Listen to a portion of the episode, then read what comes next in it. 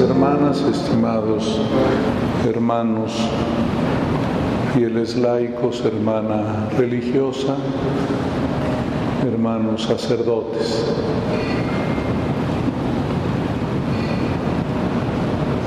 Muchas, muchos acontecimientos hoy coinciden en esta tarde.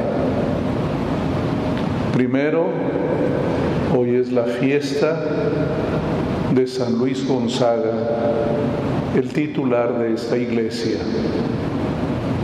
Hoy consagramos este altar, pero también estamos agradeciéndole a Dios los 100 años de esta iglesia de San Luis Gonzaga, 100 años en los cuales se ha celebrado la Eucaristía. Cuánta historia en este templo, cuánta fe, cuántas conversiones, cuánto bien espiritual. De todo eso le agradecemos a Dios que nos permite a nosotros también ser parte de esta historia de salvación. Quiero solamente decir un pensamiento en el que quiero tratar de tener en cuenta estos tres acontecimientos. La fiesta de San Luis Gonzaga, la consagración del altar y el centenario de celebraciones eucarísticas aquí en este templo. Miren hermanos, todos los tiempos de la historia de la iglesia han sido difíciles para el camino de santidad, pero también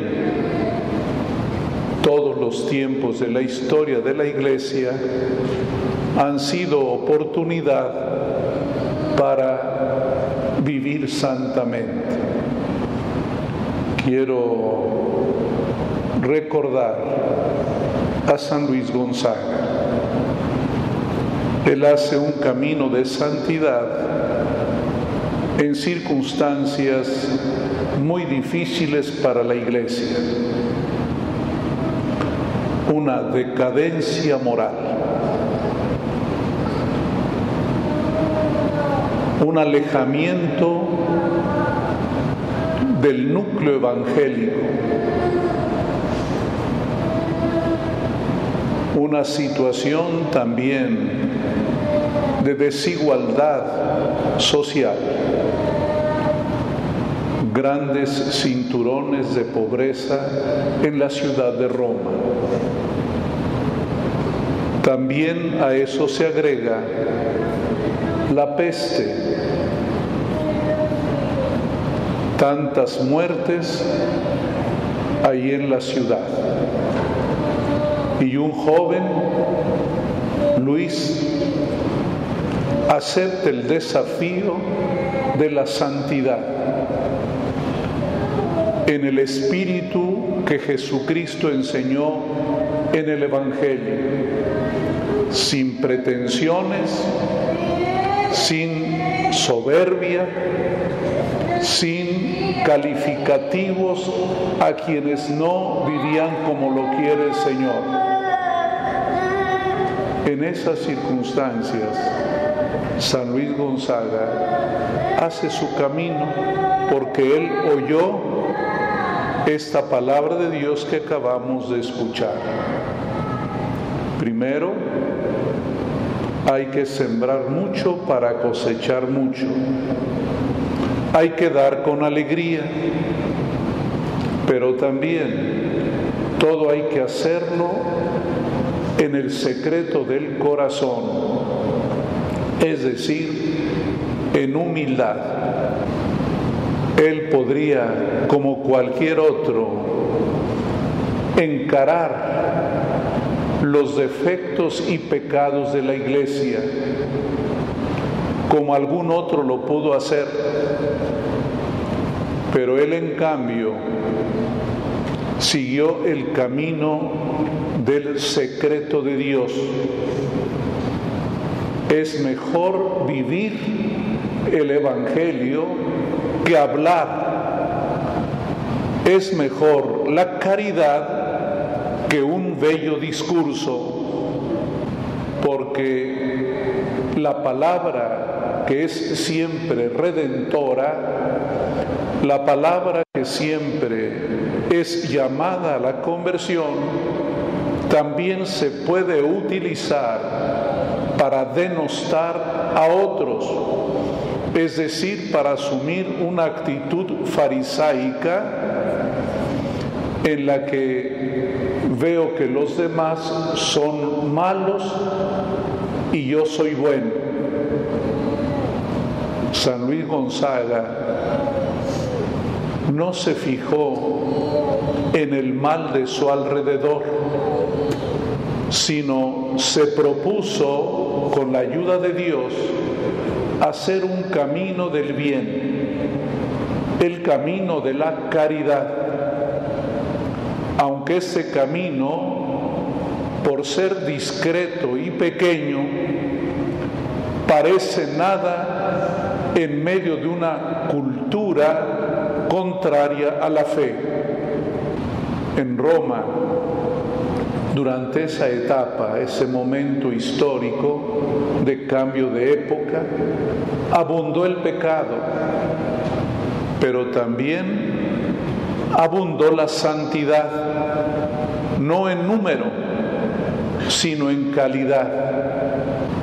Pongamos, por ejemplo, a San Ignacio de Loyola, maestro en la fe de Luis San Francisco Javier, misionero, San Felipe Neri, etc. Ellos, con humildad, con obediencia, fueron fieles a la iglesia. No dijeron, si el Papa se porta mal, yo voy a hacer también lo que quiera. No, ellos asumieron su propia responsabilidad sin mentalidad farisaica de decir yo soy bueno y los demás son malos. En ese mismo momento histórico brota también la reforma protestante, asumieron otra actitud nosotros nos portamos bien, no salimos de la institución. Ellos, en cambio, fueron fieles a la iglesia en medio de esas circunstancias. Por eso dije, la santidad siempre es un camino difícil. ¿Por qué? Porque los creyentes estamos envueltos en una cultura donde no es fácil nadar a contracorriente, donde no es fácil distinguir la verdad y la falsedad, donde el bien y el mal parecen no tener fronteras, se confunden pero para los hombres de fe, como para este joven Luis, pudieron encontrar el camino de santidad que hizo San Luis Gonzaga. Se fue a atender a los enfermos contagiosos y murió de contagio. Esa fue la manera como contribuyó a la evangelización. Él no alcanzó a ordenarse sacerdote, solamente fue como seminarista. Pero cuando él sintió que Dios le llamaba a servir en la caridad, no dudó en hacerlo. Es lo que decía el Señor en el Evangelio, cuando ayunes, hazlo en silencio, no presumas. Cuando das una ayuda, hazla en silencio. Cuando haces una oración, hazla también en silencio. El bien no necesita presumirse. El bien tiene fuerza por él mismo. A mí alguna vez me han dicho como obispo, hay que cacarear las cosas buenas que hace la Iglesia Católica. Bueno, si se trata de informarle al pueblo lo que hacemos con el dinero que nos dan, claro que lo tenemos que informar, pero nunca para presumir, nunca para decir nosotros sí somos buenos. No, eso nunca. Es lo que hizo Luis en el silencio en la humildad, en la congruencia con el Señor, oró e hizo la caridad. Por eso dije, todos los tiempos son difíciles como el nuestro. Son tiempos difíciles para ser santo hoy. Pero también cada momento histórico es una oportunidad para vivirlo.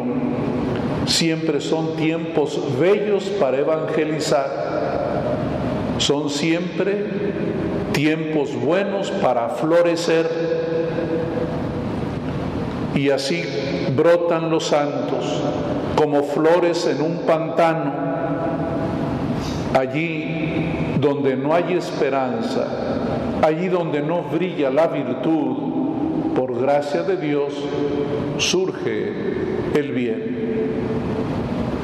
Vamos a pedir la intercesión de San Luis Gonzaga, que luchó por ser bueno, que luchó para nadar a contracorriente, pero sobre todo que fue fiel a la iglesia, que no le perdió el respeto a sus pastores, que nunca se creyó mejor que otros, que nunca dijo yo soy mejor que el obispo, que el papa, que el sacerdote. Simplemente sintió el llamado a ser discípulo fiel de Jesucristo. Hoy cuando uno ve las redes sociales, ve uno que hay mucha hipocresía. Todos los que critican las redes sociales se creen bien buenos, mejores que la Madre Teresa de Calcuta. A todo mundo censuran, a todo mundo critican y ya lo único que les falta es el título de santidad. Vivimos tiempos de hipocresía, de fariseísmo.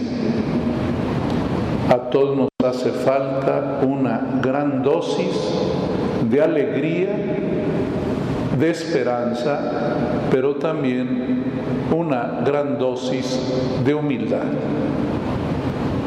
Gracias al Señor que nos regaló este joven,